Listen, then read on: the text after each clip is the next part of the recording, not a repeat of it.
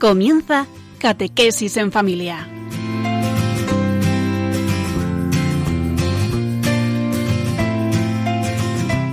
El sacerdote jesuita Diego Muñoz nos acompaña a lo largo de esta hora.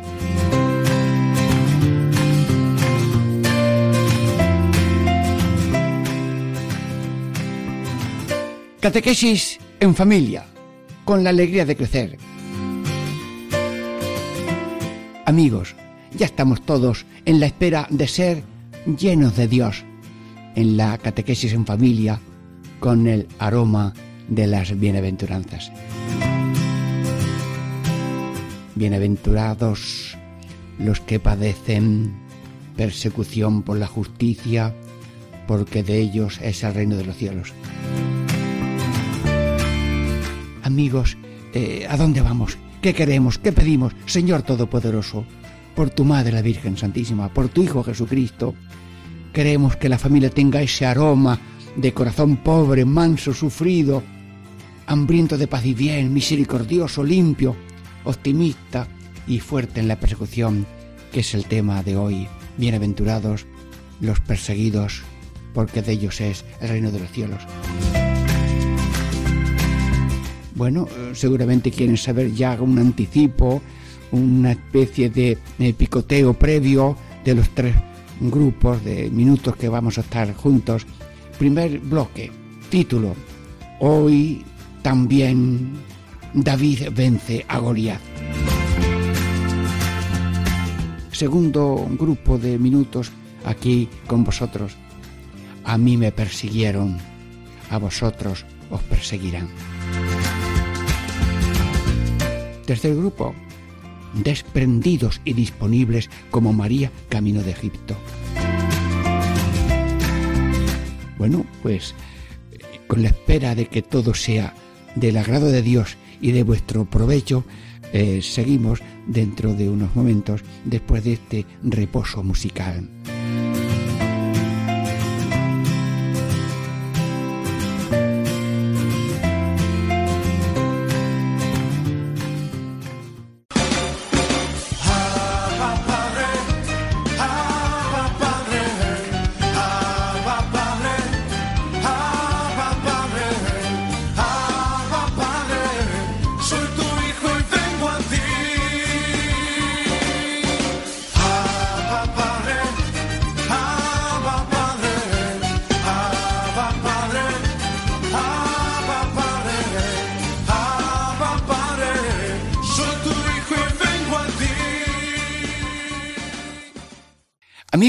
Eh, ya estamos de nuevo en marcha, juntos, sí, unidos, con cierta comprensión y benevolencia. El que ama no juzga. El que ama comprende. El que no ama juzga. Juicio sin amor es falso, pues sin mutuo juicio, sino con mutua comprensión, seguimos caminando, siempre buscando la gloria de Dios y el provecho de las personas. Bueno, ¿y cómo se llama este primer grupo? Hoy también David vence a Goliat. Sí, todo el mundo lo sabe ya. Eh, en vez de luchar los ejércitos, pues uno de cada ejército se presenta en un duelo a ver qué. Se presenta Goliat y David se presenta con una onda y unas piedras. Y dice Goliat, y vienes a, mí como si yo fuera un perro, y dice David, Goliat, tú vienes a mí con lanzas y flechas. Yo voy a ti en el nombre del Dios Altísimo. Bueno, eh, saca una piedra, David le da un golpe en la frente, cae. Hermanos, ¿qué lección tiene este ejemplo? Este ejemplo no es eh, que hay que matarse, no, no, que hay que lucharse, no, la violencia no es el modo, y la guerra tampoco, pero eh, el que va con Dios, se buscan modos y maneras y sencillas de eh, ser, de vencer las dificultades y los enemigos mm, misteriosos que a veces nos amenazan, las tentaciones de nuestro corazón, que son los auténticos Goliat. David venció a Goliat con la honda y su piedra. ¿Por qué? No por la honda y por la piedra y por la puntería, sino porque Dios estaba con él. Y con Dios se vence, sin Dios somos derrotados. Bueno, también eh, en la familia nos encontramos eh, con una especie de, de Goliat mm, que quiere ser dominante de todas las zonas de la familia. Quiere dominar las palabras, eh, los pensamientos, las obras y todo con esa tónica de soberbia, aquí yo y yo más que tú y tú más que yo y sobre mí no se pone nadie y yo siempre sobre ti. ¿Cómo, cómo? La soberbia es un Goliat que está avasallando continuamente y rompiendo la familia. Ah, pero se presenta la humildad de pocas palabras, de muchos silencios, de mucho amor, que va proyectando bendición, oración, y que en esa montaña de la soberbia pone una súplica, Señor, Señor, ve limando la montaña de mi, de mi soberbia. Dicen los técnicos geólogos que una montaña, para perder altura de cinco milímetros, pues necesita casi un siglo. Y yo le pregunto a Dios, Dios, y esa montaña de la soberbia personal o familiar o grupal o mundial, esa montaña de la soberbia, mm, ¿cuántos mm, milenios necesitan para ser aplacada? No llevo la cuenta, la cuenta la sabes tú, pero la humildad vence la soberbia. ¿Por qué? Porque Dios da su gracia a los humildes y los soberbios le atan las manos a Dios y lo que quiere darles Dios no se lo puede dar porque la soberbia le ha atado las manos. La soberbia le ha dicho Dios, el Dios soy yo y tú aquí no tienes que hacer nada. Y cuando el ser humano se siente Dios, Dios lo respeta, lo espera, hasta que vuelve a decir, Señor, te necesito. Ya empieza la humildad. Ayúdame, ha empezado la humildad. Hay oración, ya está la humildad dando esas pedradas pequeñitas, sencillas, para que la montaña vaya perdiendo altura. Porque las montañas con los granizos y las nieves van perdiendo altura y nosotros con esas, en esos golpes de oración, de humildad, de ceder, de callar, de en un momento de conflicto irse a otra parte y esperar. Y en un momento de enfado contar tres, o si, o si hace falta diez. Sí, David en la familia también vence a Goliat, que la soberbia. Bueno, y luego también tenemos nosotros que en la sociedad pues hay otro Goliat muy grande. Es el yo más que tú. Y yo, yo quiero ser más que tú y tener más que tú y poder más que tú y, yo más que tú y yo mejor que tú. Entonces esa soberbia, esa soberbia que es un vicio, que nadie sabe que lo tiene, pero que todo el mundo se da cuenta. La humildad es una virtud que si dices que la tiene se va. Así que no digas que la tiene, sino que practícala con humildad. En la sociedad hay un Goliat que es la ambición, la cultura de acaparar y no la cultura de compartir. Y cuando a ese Goliat de la soberbia y de la ambición en se dan esos golpecitos humildes en silencio de dar, comprender, perdonar, saber perder, dejar pasar la ocasión, borrar lo pasado. Cuando uno va por la playa, va dejando unas huellas en la arena, pero viene la ola y borra las huellas de nuestros pasos. Seguimos pasando y dejamos una huella, pero viene la ola y la borra otra vez. La humildad es esa ola de amor, y de humildad que va venciendo las murallas y las montañas de la ambición, el querer ser más, tener más, poder más, no para compartir, sino para destruir y eliminar al otro. Dios Todopoderoso está de parte de lo humilde, no está de parte de la violencia. El Papa insiste en la no violencia y personas eminentes de la historia, con maneras y modos activos pero sencillos, han dominado y han derribado muros, actitudes y cosas imposibles. Los imposibles de la soberbia son derribados por ese sonido sencillo y humilde de la humildad. Dios Todopoderoso, invade de tu humildad y la humildad de tu corazón, nuestro corazón. Dicen los sabios que el cielo consiste en una de las facetas más bonitas, lo humilde que es Dios. Y Cristo vino a decirnos, aprended de mí que soy manso y humilde de corazón. En una ocasión, Pedro cogió una espada para mm, defender a Jesús. Deja la espada. Los que matan espada, espada morirán. Y no, tú no te hagas juez del otro. Al otro lo comprendes, lo perdonas y si no logras deshacerte de él y mueres, sígueme, Pedro, sígueme, que yo puedo mandar veinte legiones para que me defiendan, pero no es las legiones y la violencia, sino la mansedumbre. Y cuando parece que todo está perdido, Jesús muerto y enterrado, Cristo no muere, vence, vence, dándose por vencido, vence. Y el que parece que ha vencido ha sido derrotado, porque dicen los otros, anda, está resucitado. Vamos a engañar a la gente con los soldados que digan, lo han robado, pero no ha resucitado. No. Dios triunfa, no restriega su triunfo ante los vencidos, sino que en humildad dice, ir por todo el mundo, predicar la humildad frente a la soberbia. Gracias, Señor.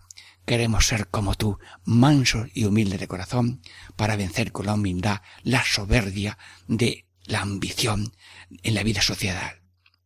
Bueno, también Jesucristo tiene una bandera, que es la bandera de la pobreza y de la humillación.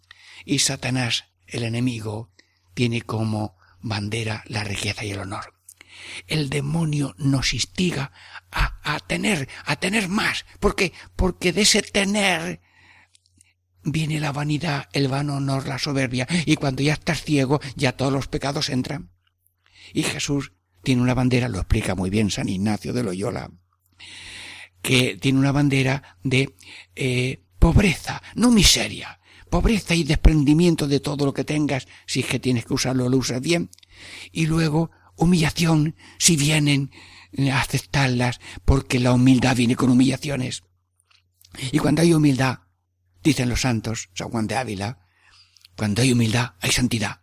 Donde hay humildad, está Jesucristo. Luego, Cristo nos propone hoy, a todos los radioyentes de Radio María, bandera de Jesús, que es pobres y humilde de corazón, para vencer la ambición que mata. Sí, corazón humilde que da la vida y no corazón ambicioso que mata para que el otro pueda tener algo más. Sí.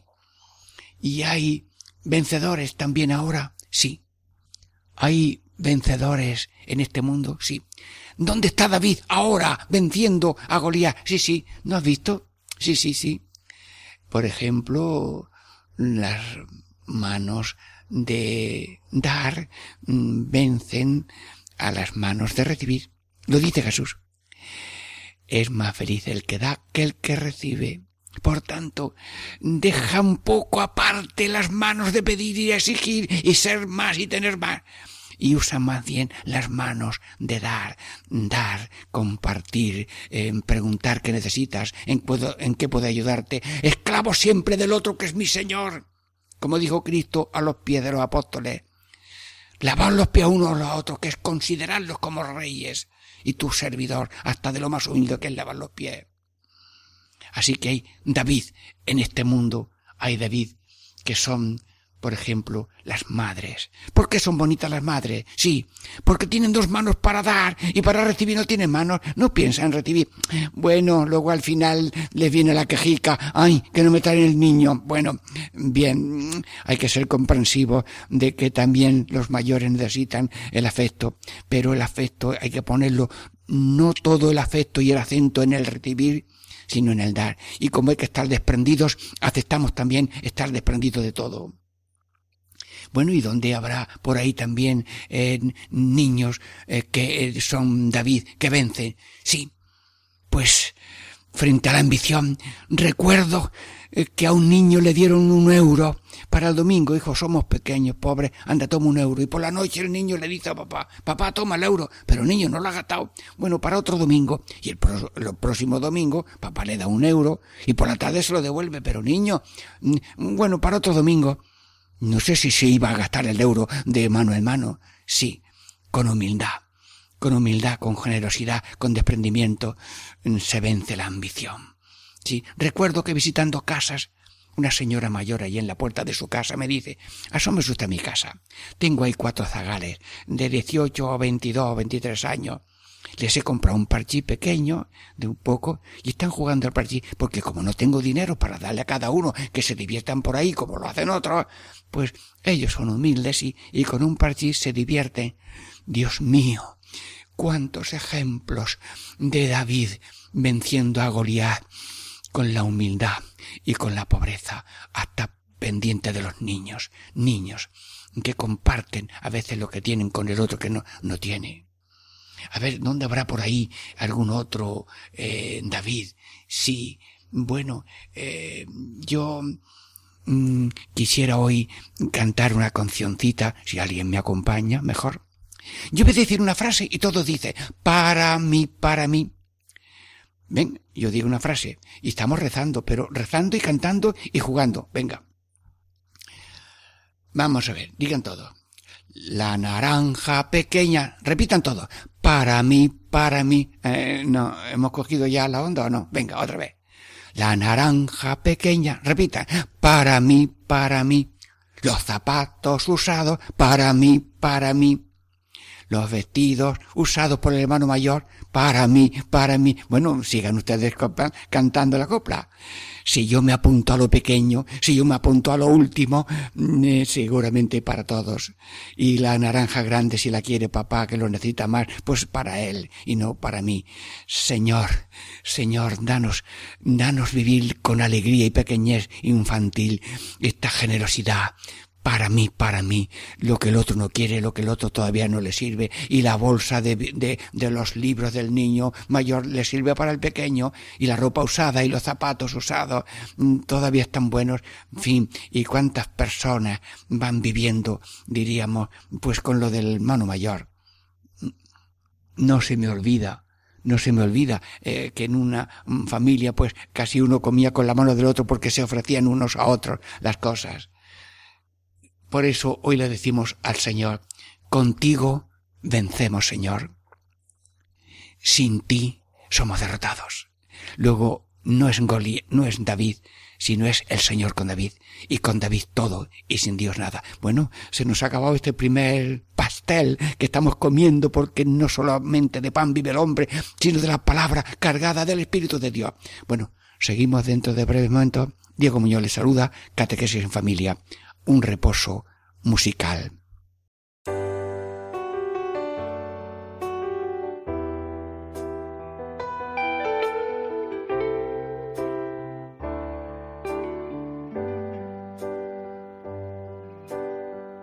Vengo hasta tus pies, Señor, solo a preguntar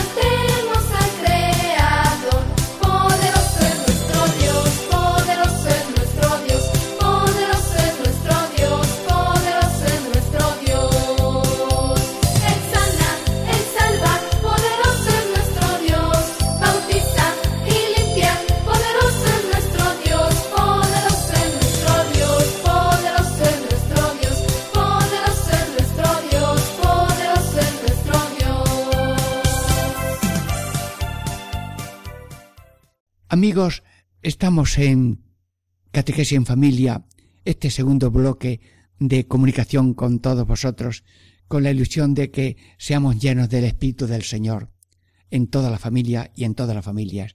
¿Cuál es el título de esta parte? A mí me persiguieron, a vosotros os perseguirán. Sí, Jesús ha querido pasar todo lo que nosotros teníamos que pasar. Y Jesús padeció, sí, pobreza en Belén, luego la huida a Egipto, y luego en su pueblo casi lo querían tirar por un barranco porque decía que nadie es profeta en su pueblo y no aceptaron con fe su realidad y sus obras.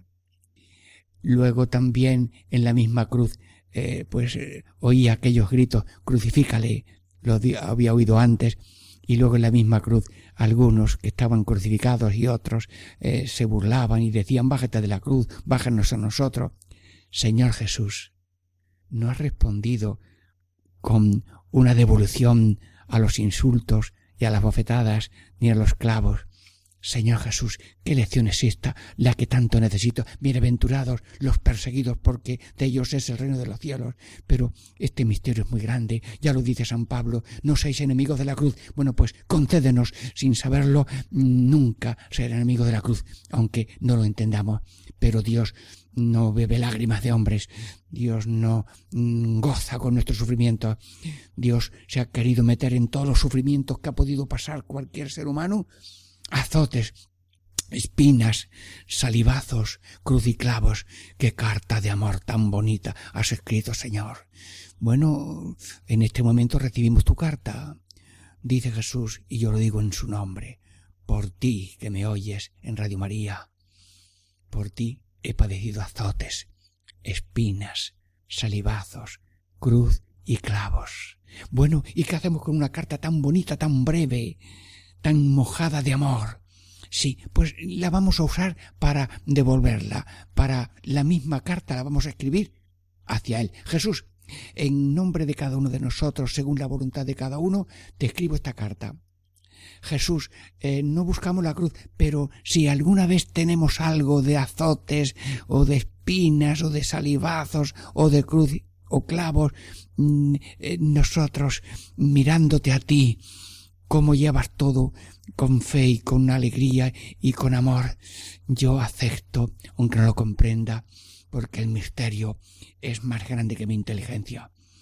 Gracias por tu ejemplo, que ya lo dijiste, aprended de mí que soy manso y humilde de corazón, a mí me persiguieron, a vosotros perseguirán, y tú has querido ya padecer persecución, para cuando a nosotros nos llegue algo, sepamos tenerlo con serenidad, con humildad, con confianza, como representando y continuando tu vida, pasión, muerte y resurrección.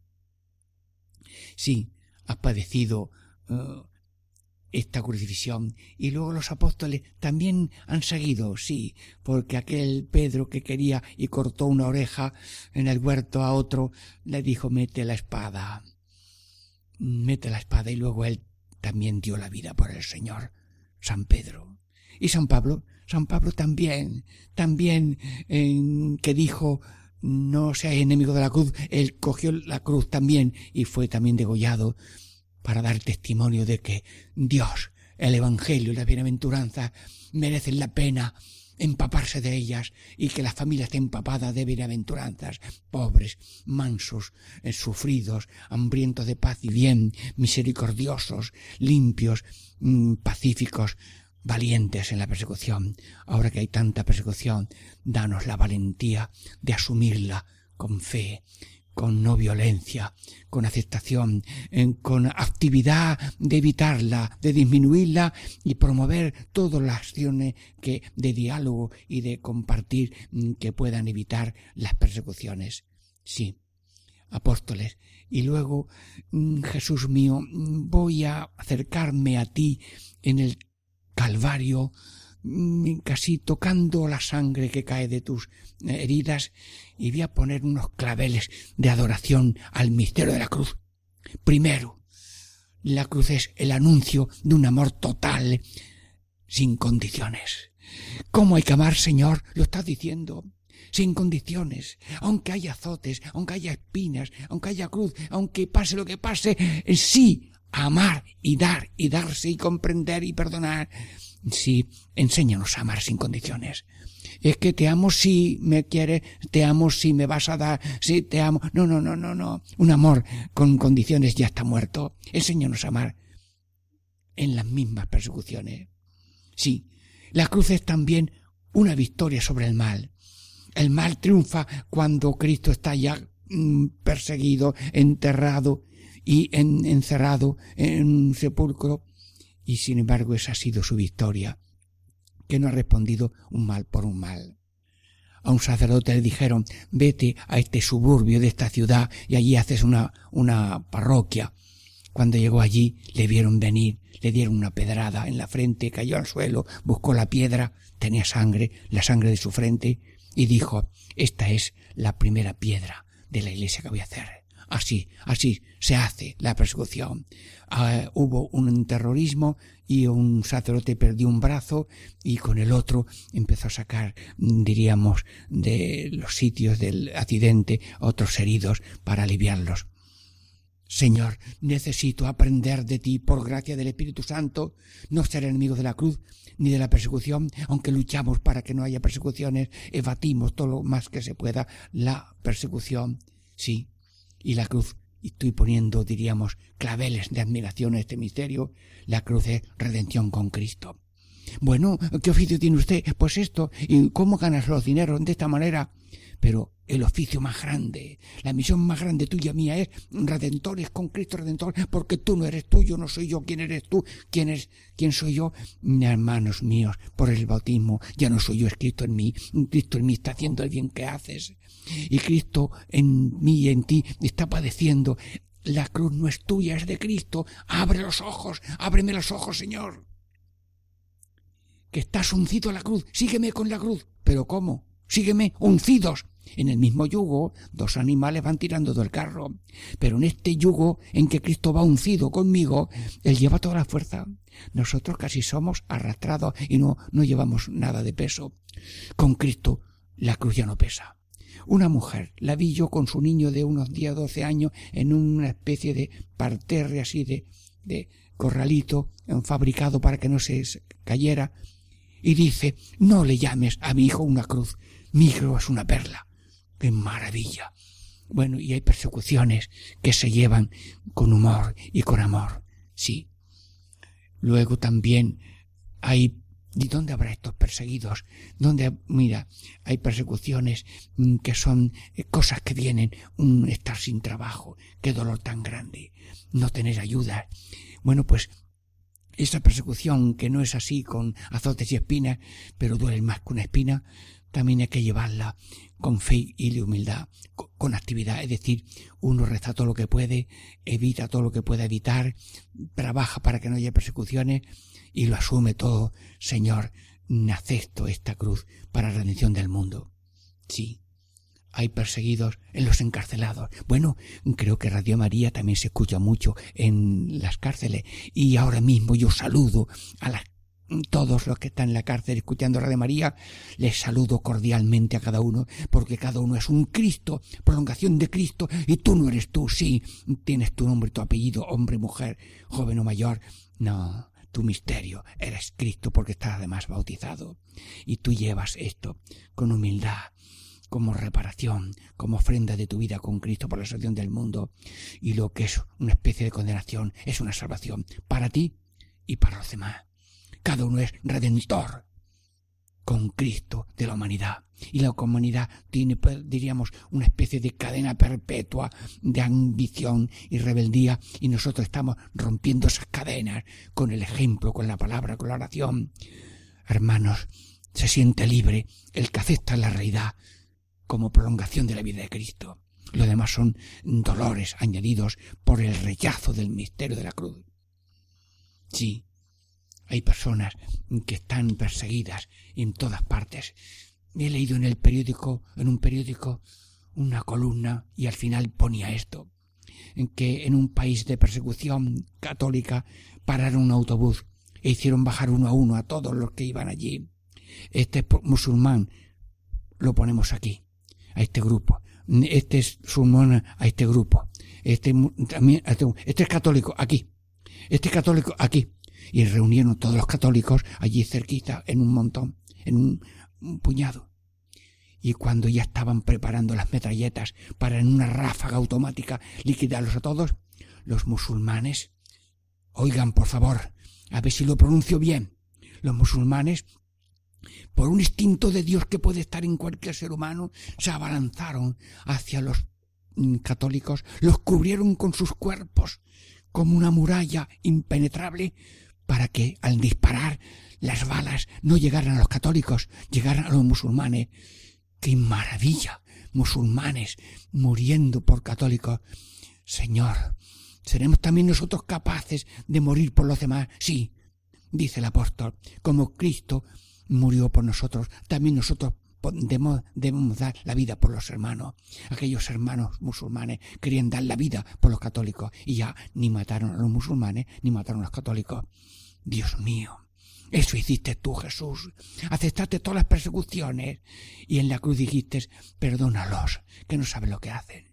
Y con esa persecución aceptada, has redimido, has ganado reino de cielos para todo el mundo, has vencido la soberbia con la humildad, la ambición con la pobreza, has vencido el odio con el amor, perdonando a los que te estaban crucificando y a los que te estamos crucificando continuamente. Perdónanos, Señor. Sí, Gracias, Señor. Te pido, Dios mío, que tengas compasión de nosotros y que este punto importante de la vida, decía un misionero predicando, ahora después de este sermón, cuando llega a la sacristía, si alguno no tiene cruz, que se presente. Dice, nunca se presentó nadie en la sacristía para decir que no tenía cruz. Tenemos cruz de limitaciones propias, porque tengo enfermedad, porque tengo esta dolencia, porque tengo esta carestía. Pero tenemos cruz o persecución a veces por limitaciones ajenas. Lo dice San Juan de Ávila. La mala condición ajena es la cruz de, de cada día. Y por tanto aceptamos esa cruz con la parte vertical de mis limitaciones y la parte horizontal de la mala condición ajena. Que te han pinchado las ruedas, que te han robado esta cosa, que te han expoliado la casa. Estaba yo visitando una barriada humilde de Madrid y una señora tenía nada más una habitación amplia, alta, y dice, me han robado hasta los cables de la pared.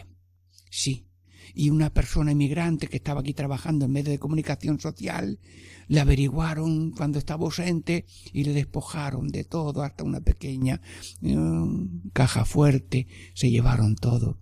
Eran extranjeros estaban en comunicación social de evangelización, lo aceptaron y rehicieron lo que les faltaba como pudieron. Podemos, antes o después, padecer algo de limitaciones ajenas o persecuciones, pero lo importante es esta bienaventuranza. Bienaventurados los perseguidos, porque de ellos es el reino de los cielos.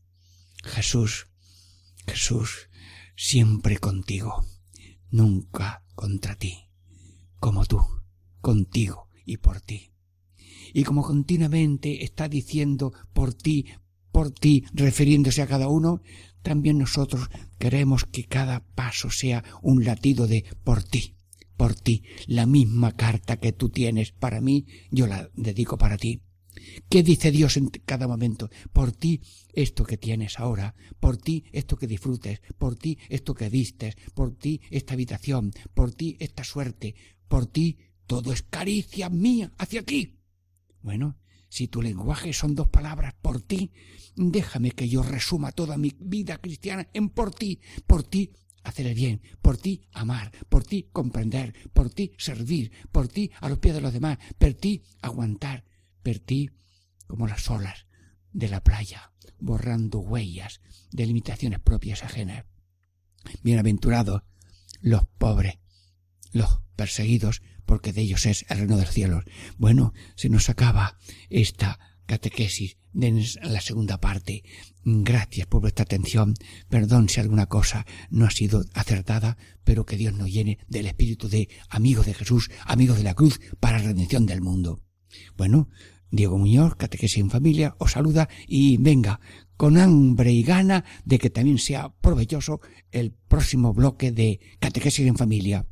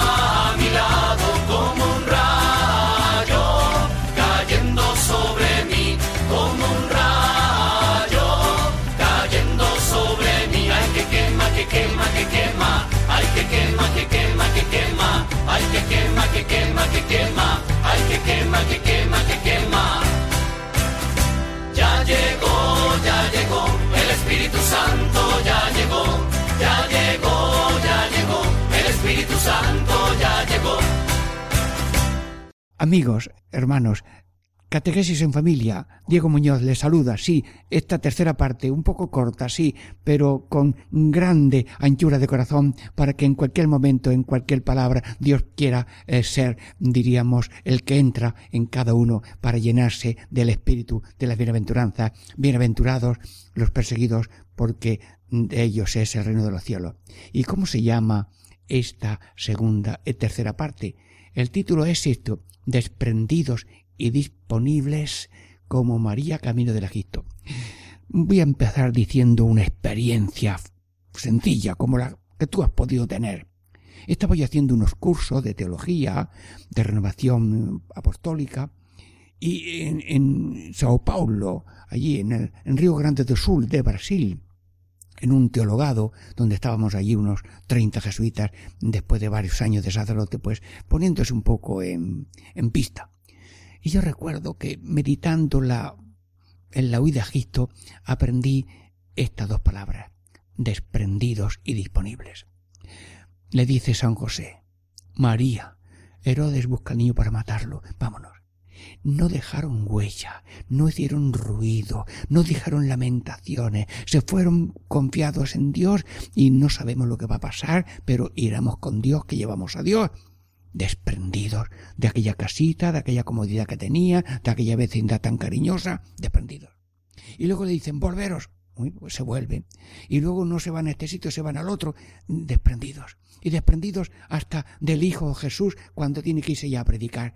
Y la Virgen también desprendida cuando en la cruz, cuando en la cruz tiene que dejarlo para que lo ponga en la sepultura, pero con la certeza de que lo verá resucitado desprendidos y disponibles como María camino de Egipto. Sí.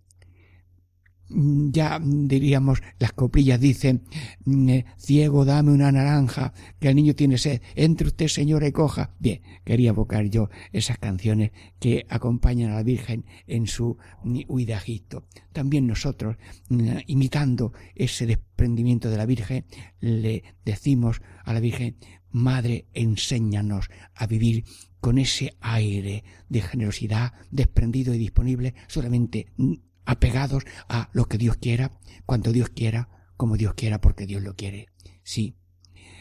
hermanos, el descanso, todo en Egipto, la Virgen Santísima con José, hay muchas maneras de eh, estar desprendido, ¿verdad?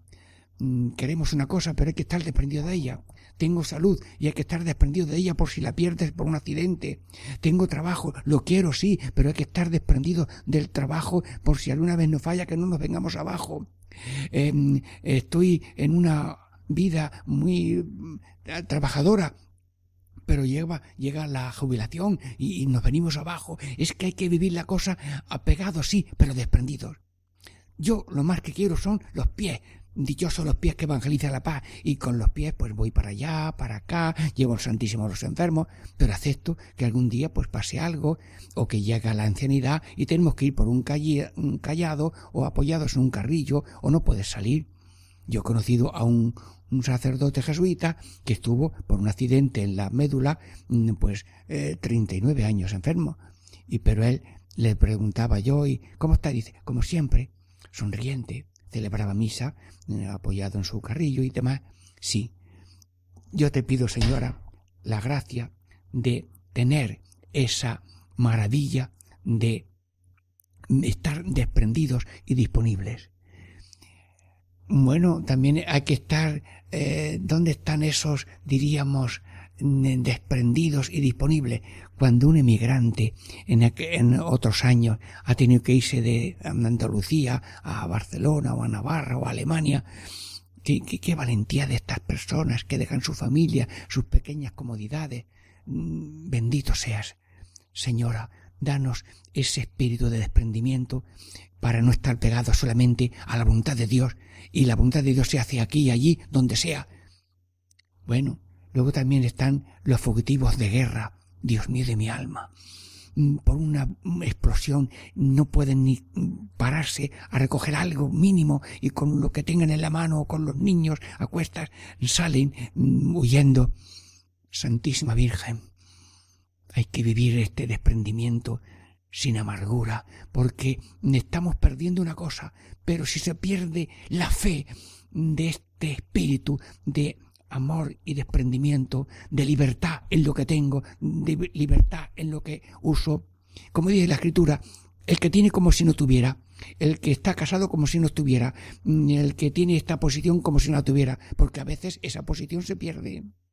Y yo he conocido personas que educan a sus hijos en algún colegio muy importante, a lo mejor yo mismo he sido profesor de esos niños, y luego pues vinieron las cosas abajo y la persona aceptó la situación social distinta. Las personas con la lotería toman una posición rápida, pero no saben usarlo, no sabe, y, luego vienen otra vez a una pobreza mayor. Se han escrito libros con los arruinados después de una lotería porque no saben tenerlo. Luego hay que saber tener, saber usar, saber compartir y hace falta esa enseñanza evangélica, desprendidos y disponibles. Eh, me gustaría contarles como un pequeño chiste eh, visual imaginativo. Los relojes de pared tienen un péndulo que dice tic tac, tic tac. Bueno, pues nosotros eh, mm, eh, digo yo, como una comparación. Los relojes de pared con esto de la nueva evangelización pues están puestos muy modernos y han cambiado el tono de su movimiento. En vez de tic-tac dicen des, dis, des, di. ¿Y eso es griego? ¿Eso es latino? ¿Eso es chino? No, no, no. Es una abreviatura de dos palabras cariñosas que yo quiero tener en mi alma y en la tuya si tú lo permites, desprendidos y disponibles, con lo cual vivimos en la libertad de los hijos de Dios, porque no adoréis a nadie, a nadie más, no adoréis a nadie, a nadie más que a Dios. Y yo te pido, Señora, que nos bendigas. Y voy a terminar con una coplilla muy pequeña. Jesús, luz verdadera, Jesús, perdón del alma, Jesús, salud del cuerpo, danos a todos la calma. Bueno, eh, esta mm, tercera parte era un poco más breve, pero terminamos con esa alegría y fe de aceptar la bienaventuranza del Señor, bienaventurados los perseguidos, libra a tantos perseguidos, ayudamos a la iglesia necesitada y perseguida, pero no adoremos nada más que a Dios, pegados a Dios y pegados al amor a Dios y al prójimo. Bueno, dejamos algo para otra ocasión. Os espero en la catequesis de familia de otro día. Me alegro de saludarles y el Señor les bendiga en el nombre del Padre y del Hijo y del Espíritu Santo. Amén.